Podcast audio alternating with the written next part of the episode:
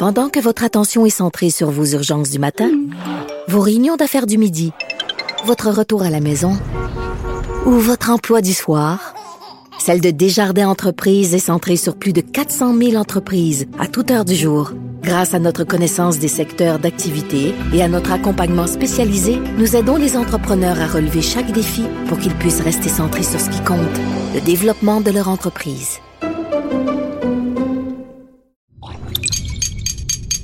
Cube Radio. Sophie Durocher. Sophie Durocher. Sophie Durocher. Mon nom est Sophie Durocher. Sophie Durocher.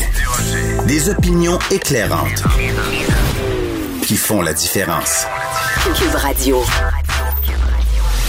Bonjour tout le monde, c'est Sophie Durocher. On est mercredi le 16 septembre 2020. Écoutez, je vous propose de parler d'autre chose que de la pandémie.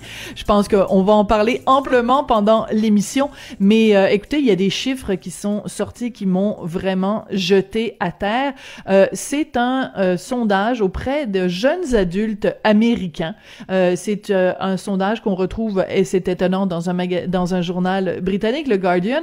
Et ce sondage vraiment donne froid dans le dos, pas par rapport à la pandémie, par rapport à la Shoah. Donc, l'Holocauste, près de deux tiers des jeunes adultes américains qui ignorent complètement qu'il y a 6 millions de juifs qui ont été tués euh, pendant la Shoah. Et parmi les adultes âgés de 18 à 39 ans, Imaginez donc, il y en a près de la moitié, donc 48%, qui peuvent même pas nommer un seul camp de concentration. si vous trouvez que c'est pas encore assez déprimant, il y a à peu près le quart des personnes qui ont répondu à ce sondage qui disent qu'ils croient que l'Holocauste c'est un mythe ou que c'est quelque chose qui a été exagéré ou alors ils sont pas trop sûrs. Donc, euh, une personne sur huit qui dit qu'il en a jamais entendu parler de l'Holocauste. Bon, j'aimerais ça qu'on fasse un sondage semblable. Ce sondage-là a été fait donc euh, aux États-Unis auprès des jeunes Américains. J'aimerais qu'on fasse un sondage semblable ici au Québec. Moi, ça fait des années que je dis que ça n'a aucun sens la façon dont on enseigne pas la façon dont on enseigne mal, la façon dont on enseigne peu l'histoire euh, au Québec. Et je suis sûre que si on faisait un sondage ici, les résultats seraient à peu près semblables. Vous avez juste à parler à des jeunes autour de vous, vous leur parlez euh, de génocide. Eux, c'est des, des mots qu'ils utilisent souvent, hein, fasciste, génocide, tu sais, tout, des tyrans, la dictature, puis tout ça. Mais euh, vous leur demandez de définir ce que c'est un génocide, définir ce que c'est euh, un holocauste. Ils en ont aucune idée. Et ça, la faute en revient à notre système d'éducation. Donc, je pense que ce sondage-là, fait aux États-Unis, euh, devrait nous éveiller les yeux, euh, nous rendre extrêmement tristes euh, que les jeunes générations en sachent si peu sur les horreurs de la deuxième guerre mondiale et des autres génocides bien sûr qu'il y a eu aussi qu'il y a eu avant, qu'il y a eu après. Mais ce sondage-là, moi personnellement, quand j'ai pris connaissance des résultats, j'ai poussé vraiment un très triste. Ben voyons donc. Sophie Durocher. Restez connectés. Tout ce que vous avez manqué est disponible en balado sur l'application ou en ligne au cube.radio. Dans un monde où tout le monde doit porter le masque, lui avance euh, évidemment masqué, mais un masque griffé.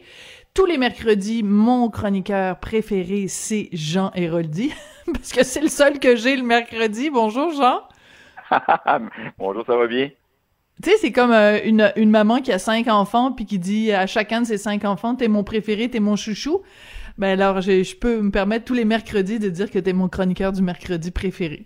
Puis ça, Dieu sait qu'on peut le dire à cachette. Moi, j'ai deux filles, là, puis ma plus petite, elle aimerait tellement ça que je dise que c'est ma préférée parce qu'elle est tellement certaine que c'est l'autre qui est ma préférée. oh là là, écoute, dans la tête d'un enfant, on a tellement besoin d'entendre ces mots-là.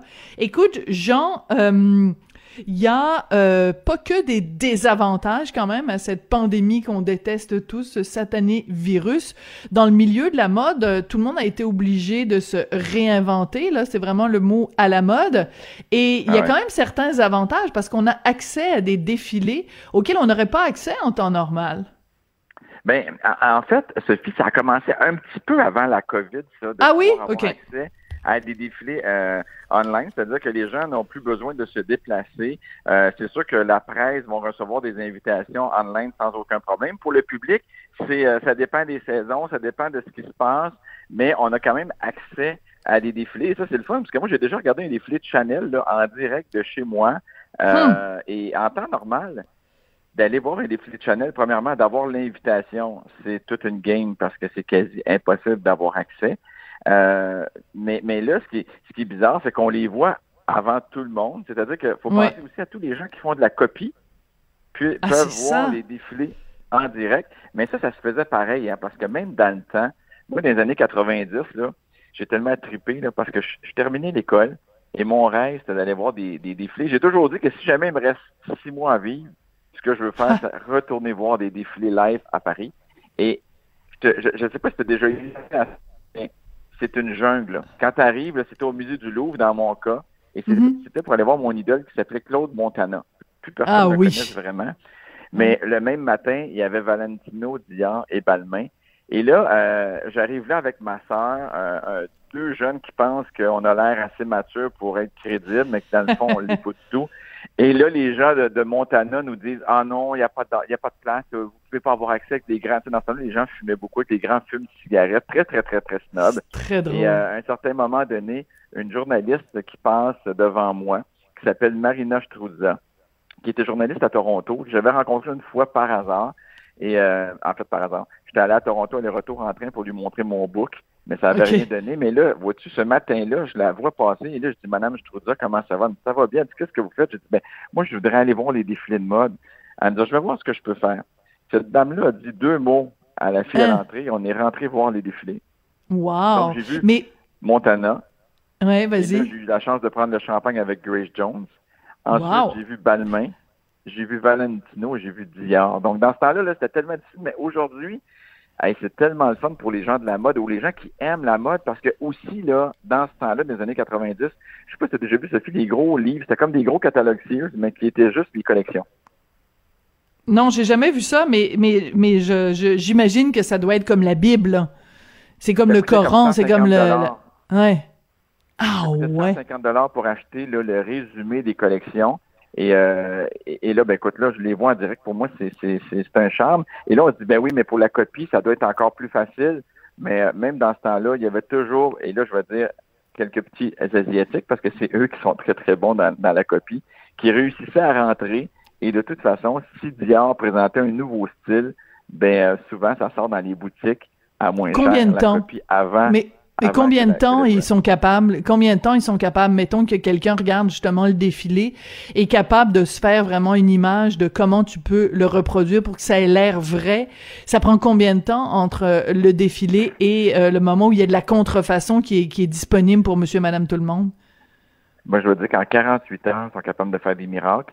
Si on prend l'exemple juste des, euh, des Oscars, euh, deux jours après les Oscars, il y a déjà des robes comme celle de Julia Roberts, comme parce qu'ils ont déjà comme les tissus. Puis on s'entend, si admettons qu'on va voir le défilé de Louis Vuitton, là, euh, les sacs, on a déjà la toile, la copie de toile de plastique, Mais oui. qu'on va se le dire.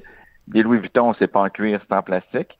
Euh, et, et- et ils, ont déjà les, ils ont déjà les matériaux. Donc, à partir du moment où ils voient le style, ils sont hyper, hyper, hyper rapides. Et en même temps, comme designer, euh, est-ce que c'est euh, en partie, tu peux dire, c'est un hommage ou vraiment c'est juste ça, ça te met en tabarnouche de savoir qu'il y a de la contrefaçon? Je pense qu'à un moment donné, il faut que tu deals avec, puis il faut que tu dises que c'est pas nécessairement ta clientèle. Ça doit en couper un peu. Moi, je me suis déjà fait copier. Je sais pas si tu l'as déjà rencontré. Je me suis déjà fait copier par le château dans les années 90. Je suis Hein? arrivé devant la vitrine, j'ai fait Wow! Mais dans le fond, c'était une copie. Tout le monde me disait, Hey, c'est la rançon de la gloire, mais je leur disais, j'aimerais bien avoir la rançon dans mon compte de banque après. C'est une rançon qui est assez chère payée. C'est pas la rançon Ouais, de la gloire, c'est le hold-up de la gloire. Ouais, puis en même temps, c'est pour ces grandes marques-là, euh, au prix qu'ils vendent leurs affaires, je pense qu'ils courent un peu après euh, le marché de la contrefaçon. C'est-à-dire que tu te demandes quasiment des fois si ça sort pas par la porte d'en arrière, puis il n'y en a pas qui sort par la porte d'en avant, tellement la copie est, est- est très, très bonne. Et là, quand on parle de copie, il faut toujours penser, il y a des copies cheap, puis il y a des très belles copies. Si vous allez à New York, par exemple, euh, dans le quartier chinois et que vous Ah achetez ouais. une copie sur la rue, euh, probablement que même le logo est pas coupé à la bonne place. C'est des modèles qui n'existent pas. Mais si vous rentrez dans les usines, vous allez vous rendre compte que là, en payant 250, 300 dollars US, vous réussissez à avoir un sac qui est assez difficile de voir qui est vrai et qui est faux. Hum. Donc là, vraiment, la... pas parce que la copie, la copie, c'est rien qu'on encourage. Et moi, il y a une phrase qui m'a toujours fait rire. Quand j'arrive à l'aéroport de Paris, C'est marqué contre la, la contrefaçon et c'est marqué prochain défilé, palais de justice. Ah, c'est excellent. Ah, ça, c'est très, très bon. Mais en effet, il faut se défendre contre ça. Mais, raconte-moi aussi, parce que le fait de pouvoir voir comme ça en ligne les défilés, moi, j'ai un rapport bizarre avec la mode. C'est que je, je considère en effet que les grands designers ont tout à fait leur place dans les musées. Tu sais, en ce moment, il y a une, va ou très bientôt avoir une exposition Dior euh, au musée McCord. Ah il y a déjà eu Yves Saint Laurent et tout. Bon, je, je comprends tout ça. Puis en même temps, très souvent, quand je regarde le, les défilés, quand je vois ça dans, mes magazines, je me dis, mon Dieu, mais qui va porter ça? La mode a un côté aussi ridicule. Puis je, comprends que ça peut influencer la façon dont les gens s'habillent dans la rue, mais admets-le avec moi quand même. Genre, des fois, il y a des affaires, tu vois, sur les podiums, tu, pars à rire parce que ça n'a aucune allure, là. Ben, c'est un show et je pense que plus on avance dans les années, plus c'est un show parce que les gens ne savent plus trop quoi faire. Tout a été un peu fait. Euh, je pense d'ailleurs que c'est beaucoup plus intéressant d'aller voir des expositions de Yves Saint-Laurent et de Dior dans les années passées, puis de voir l'évolution. Euh, Aujourd'hui, c'est un peu n'importe quoi, puis c'est un peu difficile. Même moi, comme chroniqueur mode, là, euh, si j'avais une chronique à faire uniquement de mode, je ne sais pas si j'aurais assez de contenu pour être intéressant. Parce que je Parce qu'il n'y a pas assez de nouveautés? Parce qu'il n'y a pas assez de nouveautés? Tout est à la mode. sais, tous les couleurs sont là. Y a une couleur qu'il ne faut absolument pas porter cette année? Pas vraiment, parce qu'on n'a pas été abusé de cette couleur-là l'année passée. Euh, donc, il n'y a pas de... de tu sais, je pense que les gens ont besoin d'aide pour s'habiller par rapport à leur silhouette. Ça, je pense que oui, parce qu'il y a des gens qui qui l'ont pas, qui n'ont pas de goût, qui savent pas tout simplement comment. Pour eux autres, c'est trop gros. Euh, mais euh, la mode d'aujourd'hui, c'est de mélanger des imprimés sur les passerelles, je parle. Là. On mélange des imprimés que si on fait ça dans la rue, sincèrement, on va être on, va être traité de clown, puis avec raison, parce que ça fonctionne pas. faut dire toujours que tout est l'avantage d'être grande, là, sur une fille de six pieds, on peut faire des choses que sur la madame qui a une taille normale, c'est-à-dire, tu sais, la, la, la, Canadienne normale, c'est 5 et 3, 5 et 4. Il y a des choses qu'on ne peut 3, plus faire. Ah ouais. Oui, mais c'est 5 et 4, je pense, maintenant. Là. Oui, c'est euh, sûr que c'était un pantalon euh, c'était un pantalon panthère, puis un haut carotté, puis des souliers avec des rayures. Euh, tu vas avoir un petit peu l'air de Patov à 5 pieds 3. Là. C'est pas méchant pour les gens qui mesurent 5 pieds 3. Non, non, pas du tout. Mais, mais c'est une réalité. là. C'est vrai que ça a pas l'air de la même chose, mais en même temps, même... Euh, la patte éléphant. Ouais, mais même Charlotte Cardin qui est qui est meg meg meg puis qui est grande grande grande, est toute mince. Mais même elle là, si tu mets les, des pantalons carottés avec un, haut euh, de léopard, euh, elle va être moins jolie que si elle porte des couleurs qui vont ensemble, il me semble, non?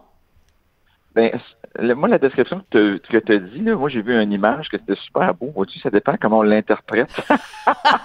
j'ai trouvé ça beau, moi, ce que tu as dit. C'est pour, ça que c'est pour ça que tu es dans la mode, puis pas moi. Ouais. Ah, mon Dieu. oui. Non, mais je l'ai vu beau, moi, ça. Mais tu sais, ça, euh, c'est toujours comme les gens qui m'écrivent puis qui me disent euh, Monsieur Roddy, moi, une robe bleue, est-ce que ça m'irait bien? Puis je leur dis tout le temps, faudrait que je vois la robe bleue, faudrait que je vous vois, puis faudrait que je vous vois dans la robe bleue, ça m'aiderait beaucoup parce que ça peut être un, un un à ne pas faire ou wow, c'est beau. Ça, peut être les deux. Fait la mode, là, c'est, vraiment, mais tu as raison, maintenant sur les passerelles, c'est plus un show. C'est un peu comme d'aller voir un d'aller voir un spectacle, une comédie musicale à la limite. Euh, et moi, un spectacle que j'ai vu, euh, je pense que ça fait deux ans que j'ai vu ça en Allemagne. C'était un show avec tous les vêtements de Thierry Mugler. Thierry Mugler ou hmm. Jean-Paul Gaultier? Non, Jean-Paul Gaultier. Et c'était euh, de toute beauté, mais c'est rendu ça, la mode, c'est que la folie. C'est pour nous faire rêver, mais on revient après ça à nos pantalons noirs et à notre chemise blanche.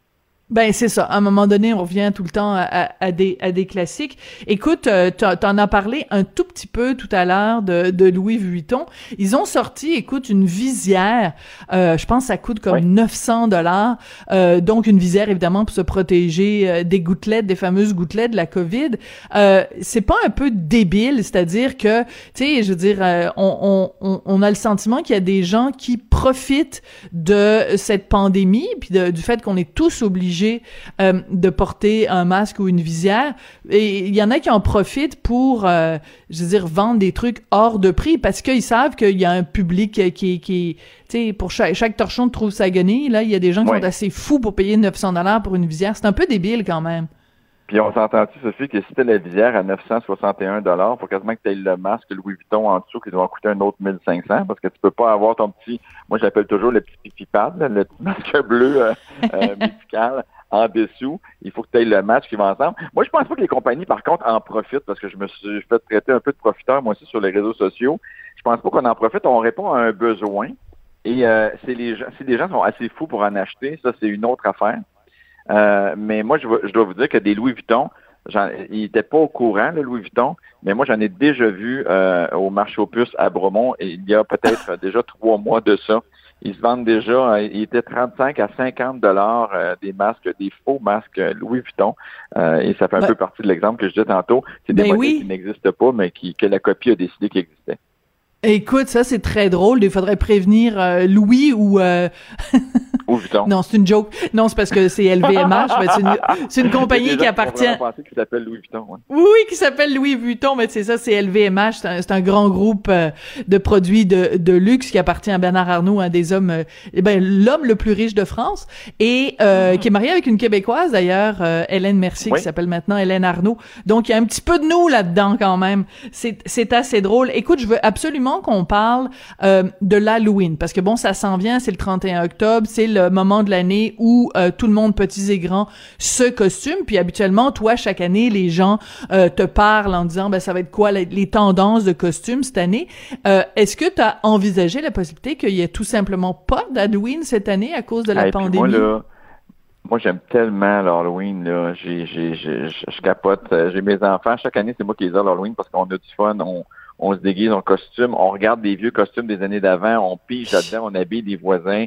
Euh, je ne sais pas cette année, euh, ce qui est à coup sûr, c'est que le démaquillage va être moins long parce qu'on va avoir un masque la moitié du visage. Fait que c'est sûr que ça va être moins dur. Il y a moins d'enfants qui vont arriver la face beurrée le lendemain à l'école, mais je me demande, est-ce que ça va vraiment exister? Parce que est-ce que ça me tente vraiment d'avoir les voisins qui viennent chercher des bonbons chez nous?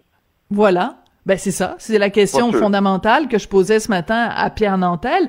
Je lui disais, écoute, mets ça tout ensemble, tout ce que c'est l'Halloween, d'aller frapper chez des, des, des, inconnus, de partager des produits que tout le monde va avoir tripoté et organiser ben des parties, parce que pour les petits, c'est les bonbons, pour ben les grands, c'est les parties. Mais ces trois affaires-là ensemble, c'est exactement les trois affaires qu'il ne faut pas faire des rassemblements, euh, manipuler des, des, des produits qu'on s'échange et euh, être en contact les uns avec les autres dans des espaces euh, étroits. Ben, je dirais, c'est une recette pour une éclosion, ça. que je commence à laver mes bonbons en revenant, là. Ben là.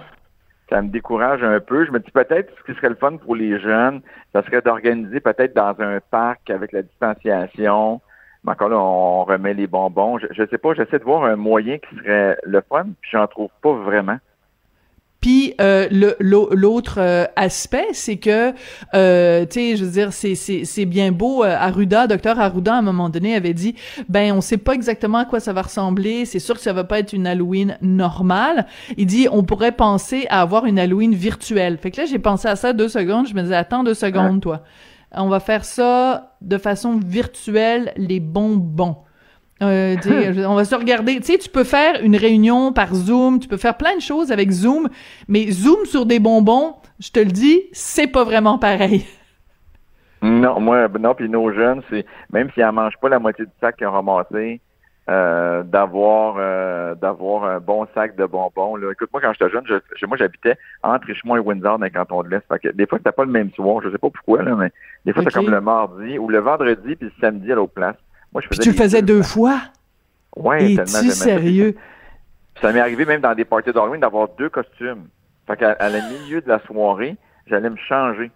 Jusqu'une fois où mon ami a, a pogné... Euh, c'est-à-dire que j'avais changé de costume avec un de mes amis et que ma blonde, il a pogné une fesse. J'ai fait que, oh, je pense que c'est le temps qu'on change de tout. C'est très drôle, j'imagine que c'était un bal masqué aussi, parce que sinon elle l'aurait reconnu. Elle l'aurait reconnu de face. Écoute, ça c'est la meilleure anecdote d'Halloween euh, euh, de, de, de, tous les temps. Écoute, Jean, c'est toujours un plaisir de te parler. Euh, ben écoute, on va peut-être avoir la réponse au cours des prochains jours. On va savoir exactement ce qui se passe. Ben, peut-être avec... peut-être qu'Apple va nous inventer une télé qui pitche des bonbons. Là. Je veux dire, ça existe pour. Il y a des machins maintenant là, que tu peux avoir dans ta maison, puis tu donnes des bonbons à ton chat puis à ton chien à distance. Je me dis, y a-t-il quelque chose qu'on peut faire? Je sais pas. Et monsieur, ben oui, c'est ça comme une distributrice euh, virtuelle euh, à distance. Écoute, ça commence à devenir compliqué, ça juste pour euh, moi oh je dis la seule la solution moi que j'ai trouvé c'est écoute, je vais emmener mon fils à la pharmacie ou chez Costco Puis je lui dit, regarde, t'as un budget de 30 dollars, là, achète-toi des bonbons, on va rentrer à la maison, on va tous se rendre malades à manger des des euh, des O. Henry puis des nibs, euh, Ben, des nibs rouges, puis regarde. En même temps, là, ils vont choisir les bonbons qu'ils veulent vraiment manger. Ben exactement, ça va être bien meilleur plutôt que d'en jeter la moitié. solution. Je pense que tu l'as. Tu sais, tous les petites, euh, les espèces de petites roulettes, là, les petits bonbons euh, de pâle, là, ronds comme Ouais. dans un espèce de tube. Il y a personne qui veut ça. Mais il y a plein de gens qui en Ah, donnent, mais il y a personne qui a le goût de les manger. Bon, ben écoute, je te- je t'en enverrai par la poste. Eh, merci beaucoup, Ben, Jean. On se retrouve. Envoie-moi ceux que t'aimes pas, puis je fais pareil, peut-être que ça va, ça va marcher comme ça. Moi, je veux des nibs rouges. Allez, à mercredi prochain. Bye. Bye. Pendant que votre attention est centrée sur vos urgences du matin, vos réunions d'affaires du midi, votre retour à la maison ou votre emploi du soir, celle de Desjardins Entreprises est centrée sur plus de 400 000 entreprises à toute heure du jour. Grâce à notre connaissance des secteurs d'activité et à notre accompagnement spécialisé, nous aidons les entrepreneurs à relever chaque défi pour qu'ils puissent rester centrés sur ce qui compte, le développement de leur entreprise.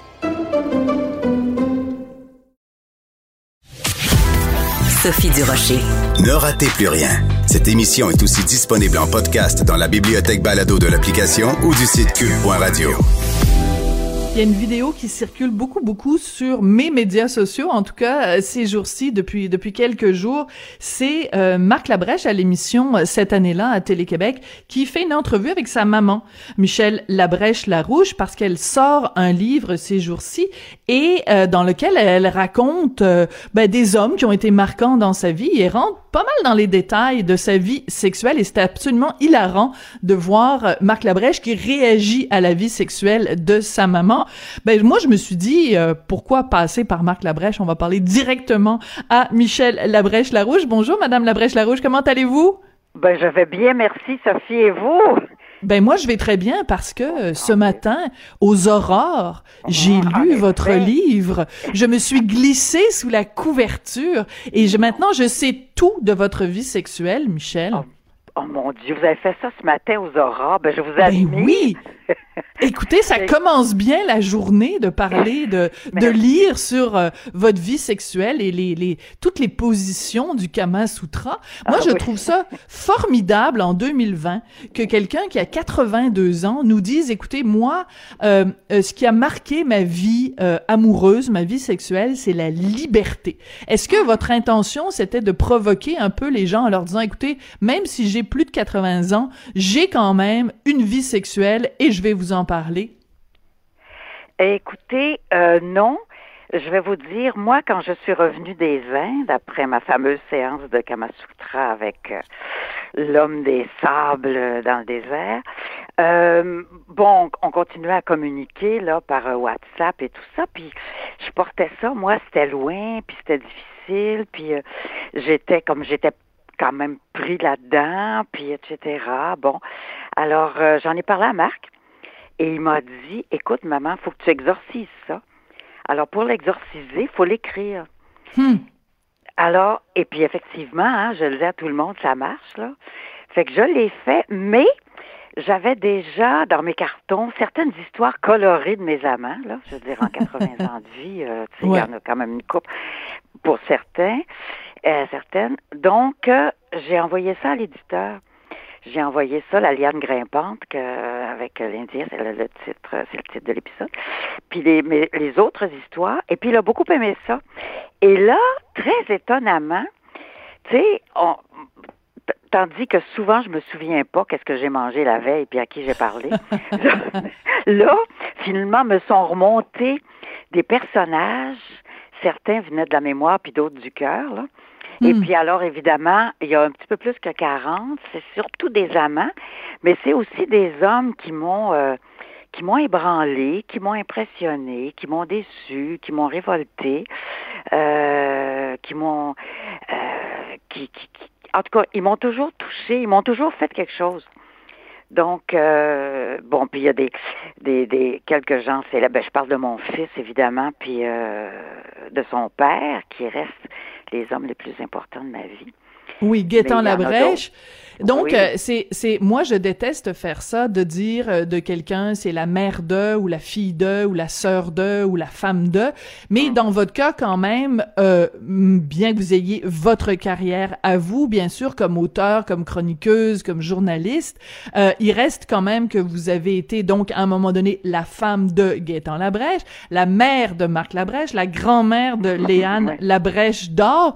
Et je trouve ça le fun qu'aujourd'hui vous écriviez ce livre-là parce que c'est votre vie à vous et ce que vous, avez vécu qui devient le, focus de, l'attention. Puis je veux qu'on revienne sur votre, euh, votre histoire de Kama Sutra. Euh, parce que cette histoire-là est quand même hallucinante. Donc, vous allez en Inde, vous rencontrez là- là-bas quelqu'un qui est euh, euh, guide, qui accompagne des touristes dans le désert, Mhm. et vous découvrez avec lui des positions euh, Mhm. sexuelles. Puis moi, j'ai aucune gêne à parler de ça, puis vous avez aucune gêne non plus à en parler dans votre livre. Vous allez même jusqu'à dire que, ce- alors que vous avez toute votre vie cherché à trouver où était votre point G, Oui. c'est c'est grâce à ce monsieur-là qui est analphabète quand même, faut Oui. le faire. Il connaît pas les lettres de l'alphabet, mais il vous a aidé à trouver votre point G. C'est Ouais. quand même, c'est quand même plein de candeur de votre part, de votre, de parler ouvertement de, de quelque chose qui est quand même très intime.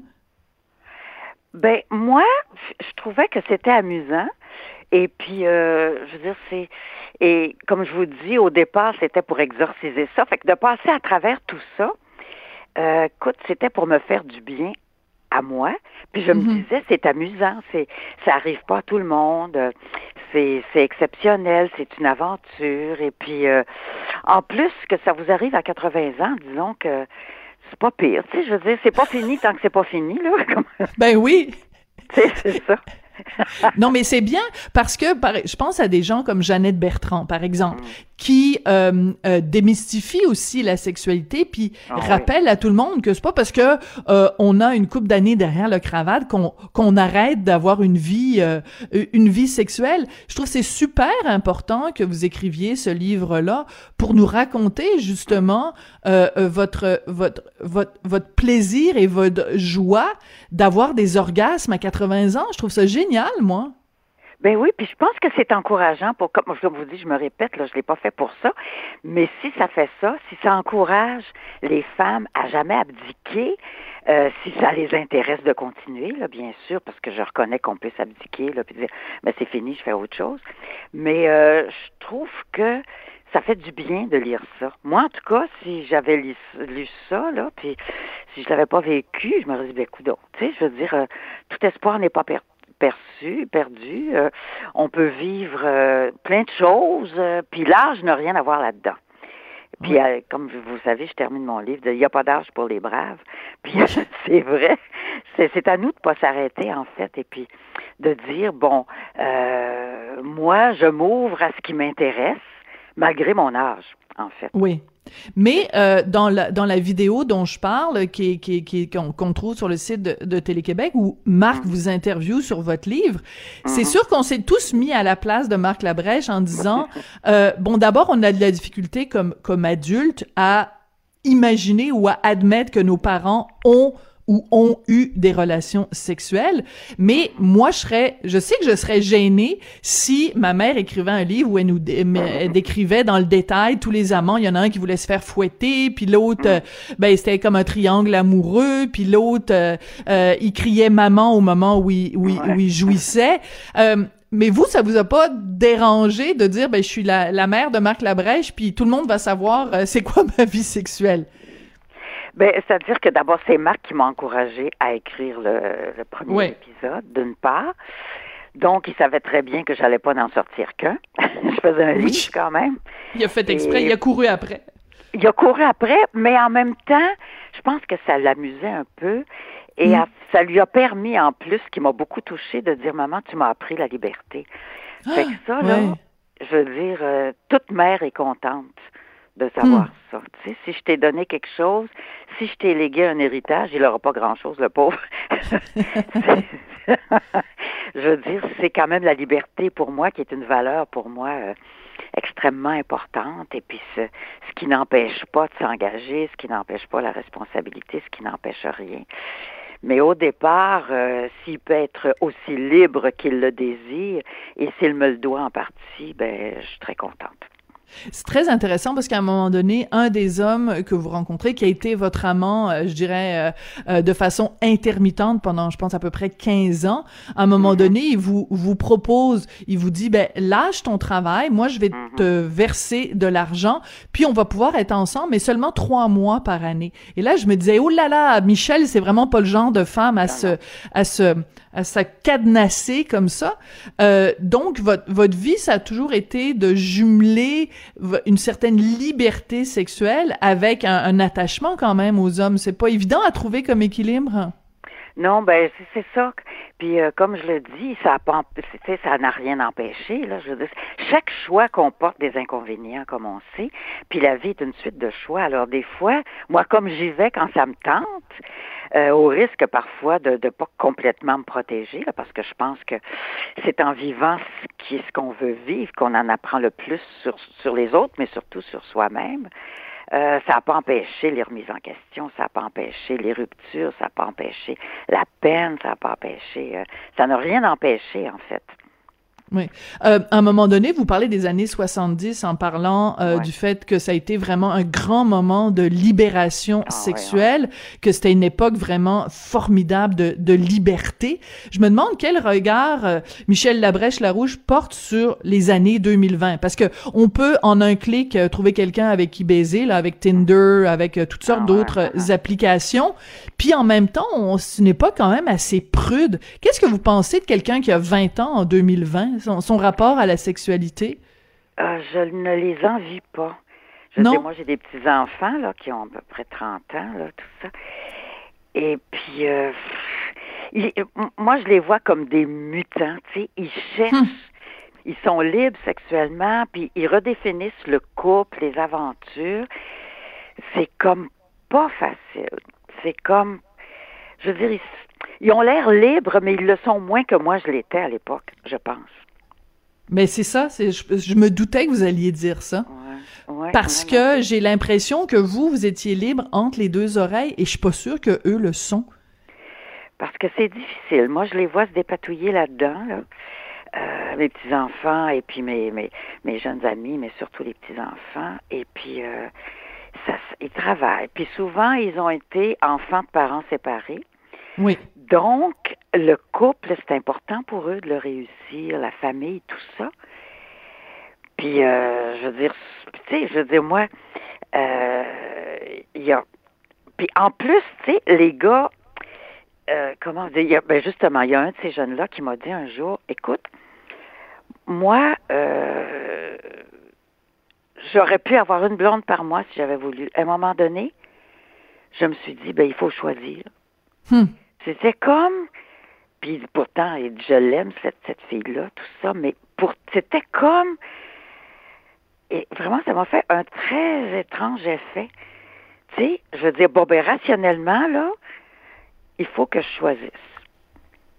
Il faut que je choisisse parce que je peux pas continuer comme ça, mais en même temps, il y a un renoncement là-dedans.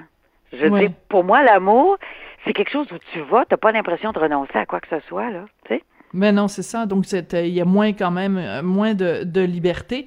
Euh, une des une des histoires que vous racontez, parce que bon, il y en a évidemment euh, plus de plus de 40, mais une histoire que vous racontez, c'est avec un homme qui s'appelle James, et ah vous êtes au, au, lit avec lui le matin, puis à un moment donné, le téléphone sonne, puis c'est sa femme, en disant, bah oui, je suis la femme de James, est-ce que je peux lui parler, puis tout ça, puis à un moment donné, je pense même vous développez une amitié avec la femme de de ce monsieur-là. c'est c'est c'est particulier quand même, un triangle amoureux. Vous pouvez dire que vous avez vraiment vécu ça, vous? Ouais, ouais. Et puis, écoutez, on était devenus bien copines. Tu sais, je connaissais toutes les histoires de famille. Et puis, en même temps, lui, je pouvais pas lui en vouloir. Il dit, tu comprends, les enfants, faut que ma, faut que ma femme sache où je suis. Puis ça, c'est très british. ils ont une espèce de, ils ont une espèce d'humour par rapport à tout ça.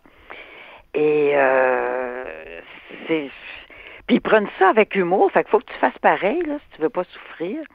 Et puis c'est un de ceux qui me manque le plus. Ah oui, vous pensez à lui souvent? Oui, oui, ben c'est-à-dire que ça m'arrive parfois parce qu'il était adorable, puis on s'est revu après à New York et tout ça, tu sais. Mais euh, je veux dire, puis même, je me dis, si je le revoyais, moi, je rencontrerais sa femme. Bon, comment je réagirais face à ça, je ne sais pas. Tu Mm. sais, parce que, oui, je sais pas. Mais euh, quand même, il m'a marqué. Tu vois, il Ouais. m'a marqué, puis j'y pense encore. C'est fou, puis, hein? euh, ouais, c'est fou. On sait pas, hein. On sait tellement rien. On sait tellement rien. Quand vous regardez ça, quand vous regardez euh, ce livre que vous avez écrit où vous racontez donc ces 40 euh, histoires euh, d'amour, euh, qu'est-ce que vous retenez de tout ça? Est-ce que bon, est-ce que vous avez vraiment l'impression d'avoir euh, été été libre? Est-ce que euh, est-ce que c'est ça qui, qui vous définit cette euh, cette liberté par rapport à la sexualité, par rapport à l'amour, par rapport à, aux hommes? Oui, je pense que oui. Mais écoute, euh, comme je, ça, ça, ils n'ont pas tous été des histoires d'amour comme euh, l'histoire les paraphiles, l'histoire de Oui. bon les fouettes et, et tout ça. Je n'y ai, j'ai, refusé, mais j'ai été témoin. Puis ça m'a appris beaucoup de choses. Finalement, euh, ça sur la sexualité humaine, tu sais, c'est c'est quelque chose d'extrêmement complexe et mystérieux. Et ça a des facettes, euh, je veux dire, qui resteront inconnues jusqu'à la fin des temps, j'ai l'impression. Oui. Mais j'ai trouvé ça intéressant quand même à observer. Et puis c'est pour ça que je les ai ajoutés là à côté, à côté des autres. euh, Ouais, c'est ça. Même si vous-même vous n'avez pas été une fouetteuse, vous avez Non. côtoyé en tout cas des gens qui eux souhaitaient se faire fouetter. Puis vous avez tout à fait raison, la sexualité humaine est tellement pleine de, de recoins euh, bizarres. Mais écoutez, en tout cas, une chose, une chose est sûre, c'est qu'on apprend que même à plus de 80 ans, on peut euh, finalement découvrir son point G euh, quelque part dans le désert en faisant la position de la lière, du lierre grimpant, c'est ça là? La liane grimpante. La liane grimpante. La Alors, grimpante. juste Ouais. euh, brièvement pour ceux qui savent pas, euh, Ouais. c'est quoi? Juste nous le décrire. euh, les, le, le, le bras gauche va où puis la main droite Ben oui, va où? ça. Alors, ben, c'était quand même, ça a été quand même une surprise parce que, bon, on était étendus, tout ça, il était en moi. Et tout à coup, ça allait bien, là, bon, toute l'affaire. Moi, je, je m'attendais à ce que ce soit bien traditionnel. Et tout à coup, j'ai senti comme deux mains se glisser sous mes fesses et me soulever comme une plume. Puis je suis pas une plume, tu sais. Me soulever. Alors, il s'est, s'est mis en petit bonhomme, puis ensuite debout. Et puis, c'est là qu'il a mis ma jambe droite sur son épaule gauche et ma jambe gauche autour de sa taille. Et c'est assez hallucinant parce que on est très libre, on est très collé, puis en même temps, Mhm. on est très libre de faire les mouvements qu'on veut dans les airs. Essayez ça avec, avec votre chum. Oh ben, je vais essayer ça avec Monsieur. Durocher ce soir là. Je vais dire, viens, on va faire la, la, la, la brouette grimpante, euh, non la liane euh, ensorcelée. liane- Oh non, c'est assez étonnant. Tu sais, je dis, Ouais. tu dis, wow. Ouais, Wow. c'est assez spécial. Bon, en tout cas, je prends, je prends des notes là. Je prends des notes, puis on va essayer ça avec Monsieur Durocher ce soir. Et euh, c'est vraiment l'expression s'envoyer en l'air dans ce cas-là, c'est vraiment ça, parce que Ouais. vous- la façon dont vous le décrivez, euh, on s'en va direct au septième ciel. Euh, Michel Labrèche Larouche, ça a été un plaisir euh, de vous parler, d'explorer votre, votre sexualité en toute euh, candeur, puis euh, ben continuez d'être libre comme ça. On a besoin de de de- d'âmes indignes comme vous là qui qui nous parlent de, de des détails de ce qui se passe dans leur chambre à coucher. Ça fait du bien. Merci beaucoup, Sophie. J'ai beaucoup aimé cette conversation avec vous aussi. Ah ben c'est gentil, euh, c'est gentil. Je vous remercie d'avoir pensé à moi. Ben c'est un vous plaisir. Une bonne journée aussi. Merci Michel. Donc son livre s'intitule Les 40 hommes de ma vie couchés sur le papier et c'est donc euh, ben, accessoirement la maman de Marc Labrèche quand même qui vient de nous décrire toutes ces galipettes et ces galipotes sous la couverture. Pendant que votre attention est centrée sur cette voix qui vous parle ici, ou encore là, très loin là-bas, Ou même très, très loin. Celle de Desjardins Entreprises est centrée sur plus de 400 000 entreprises partout autour de vous. Depuis plus de 120 ans, nos équipes dédiées accompagnent les entrepreneurs d'ici à chaque étape pour qu'ils puissent rester centrés sur ce qui compte, la croissance de leur entreprise.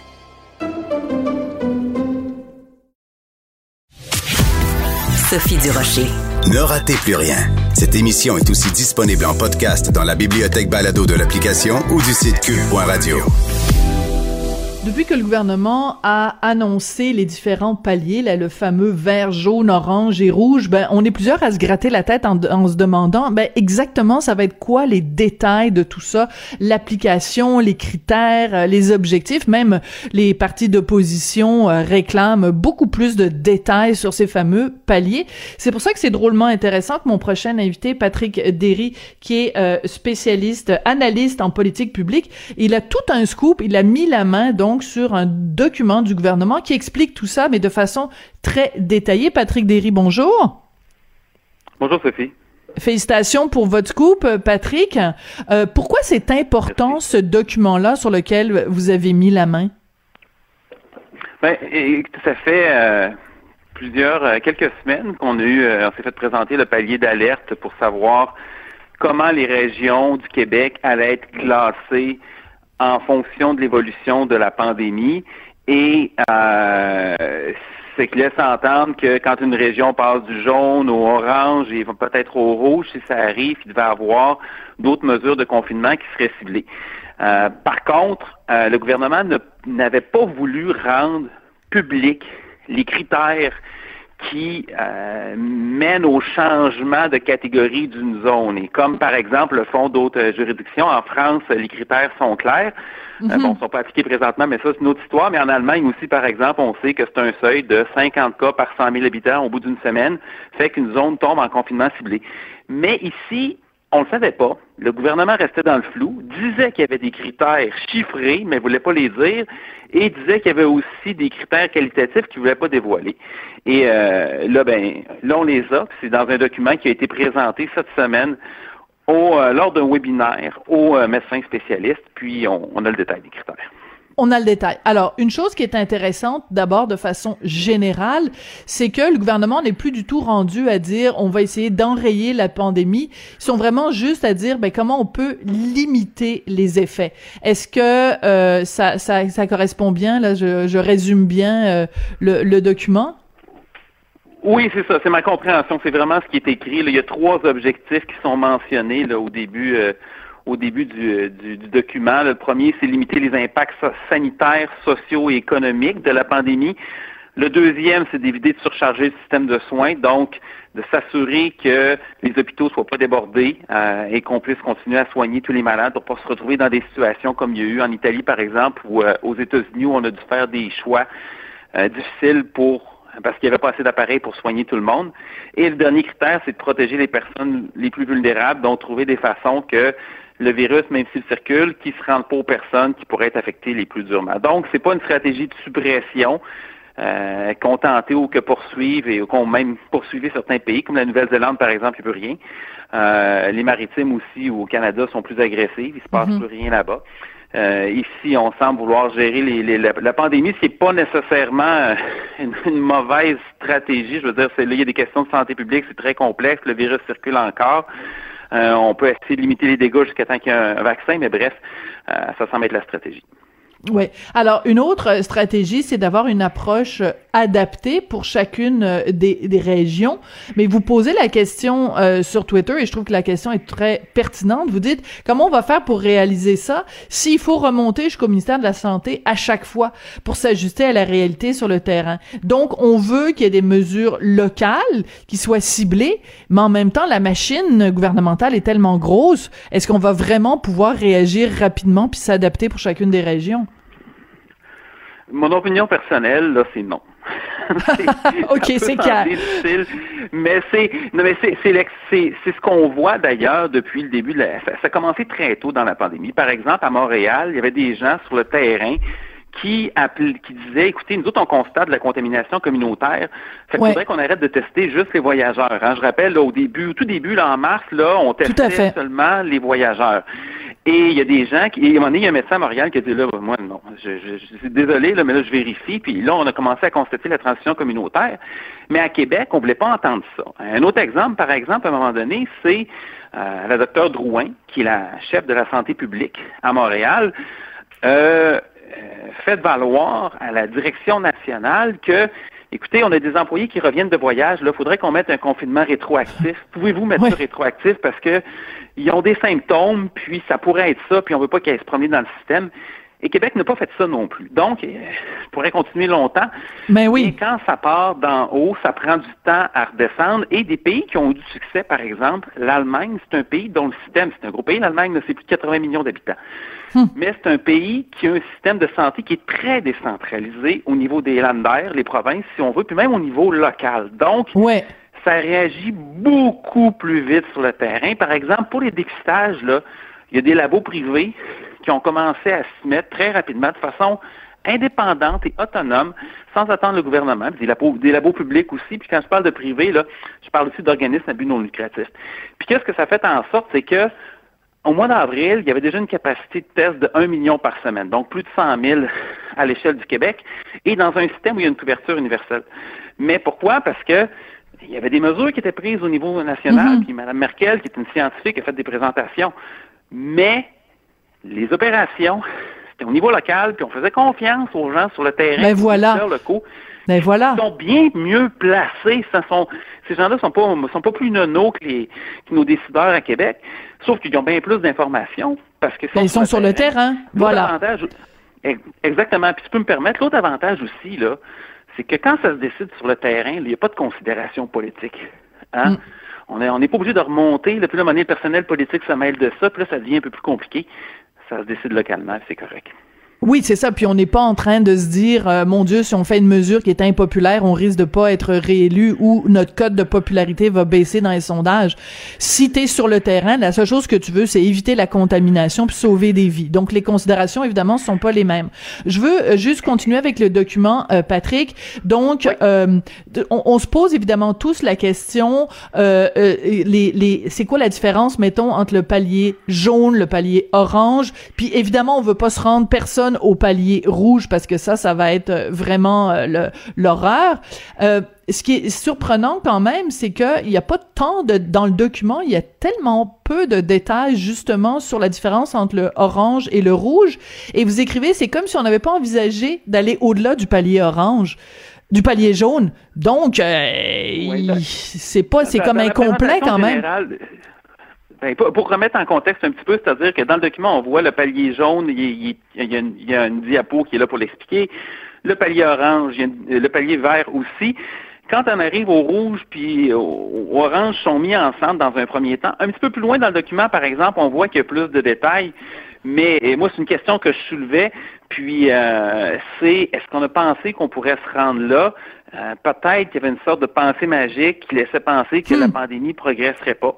Ceci dit, euh, il y a quand même des conséquences réelles, précisées, euh, qui pourraient découler, par exemple, du passage au palier orange, de ce qui pourrait arriver, par exemple, dans le Bas-Saint-Laurent cette semaine, puis même dans la région de Québec.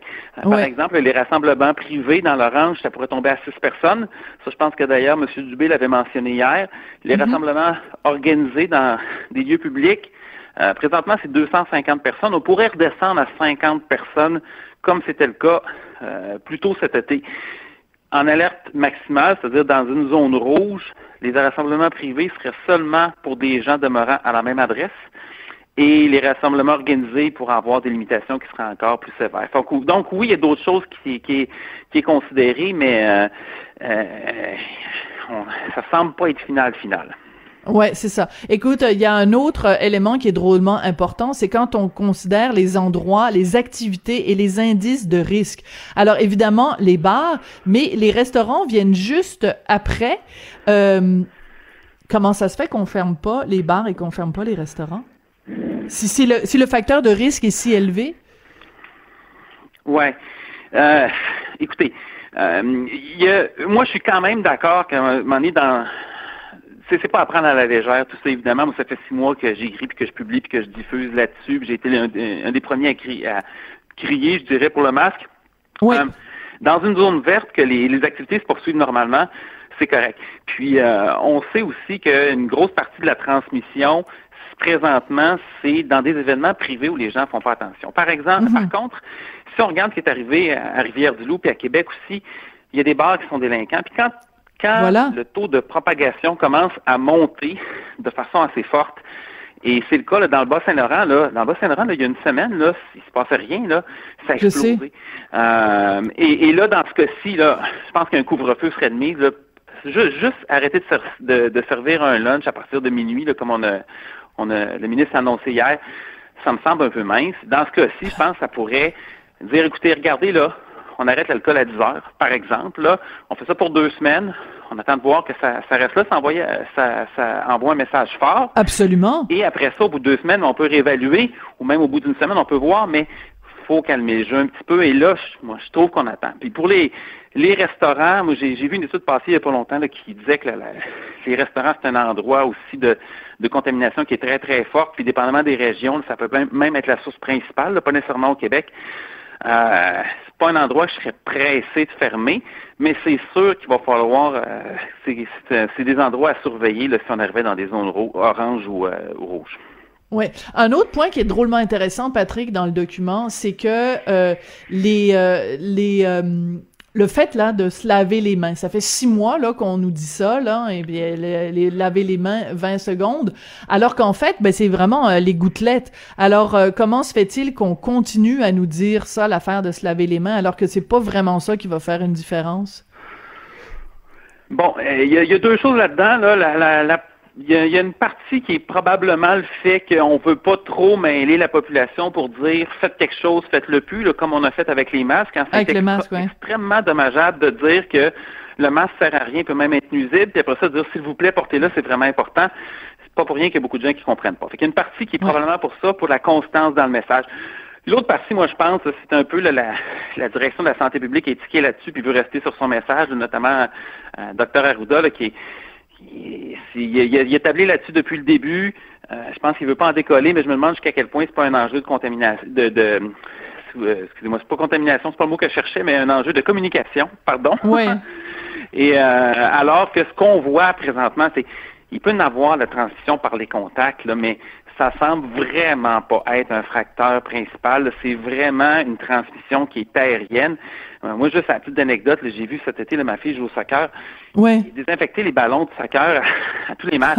c'est un, la, seule affaire que ça fait dans ce temps-là, -là, c'est que tu le monde, puis tu donnes l'impression de prendre des précautions. Non, Puis même dans les piscines, écoutez, les piscines à Laval, c'était vidé aux heures, puis on désinfectait les échelles, puis les, Mais voyons donc. Les, les, échelles, puis les, oui, puis les rampes là, pour euh, sur les piscines, évidemment, ça donne rien. Puis t'es 50 dans la piscine, tu retournes après, ça change absolument rien, mais on le faisait parce qu'on faisait le protocole. Fait que j'ai comme l'impression que on est lent à s'ajuster, fait qu'on le fait parce qu'on le faisait, puis on continue à le faire. Mais ça serait important d'envoyer un message clair pour dire regardez, faites pas exprès, là, puis euh, lavez-vous les mains, c'est correct quand vous manipulez des objets, mais c'est pas c'est pas ça qu'il faut faire attention. Mais c'est que c'est plate, Patrick, parce que quand on a des gens qui justement respectent le protocole à la à la règle, euh, à, la, à, la, à la minute près, ben ça fait qu'il y a plein de gens qui s'empêchent de vivre. Alors si on pouvait euh, enlever les mesures qui de toute façon on sait qu'elles servent à rien ou à pas grand chose, ben ça simplifierait la vie quand même de beaucoup de gens. Parce que là, on est en train de s'enfarger dans les fleurs du tapis à faire des affaires inutiles. T'as appelé ça des, des règles nounounes.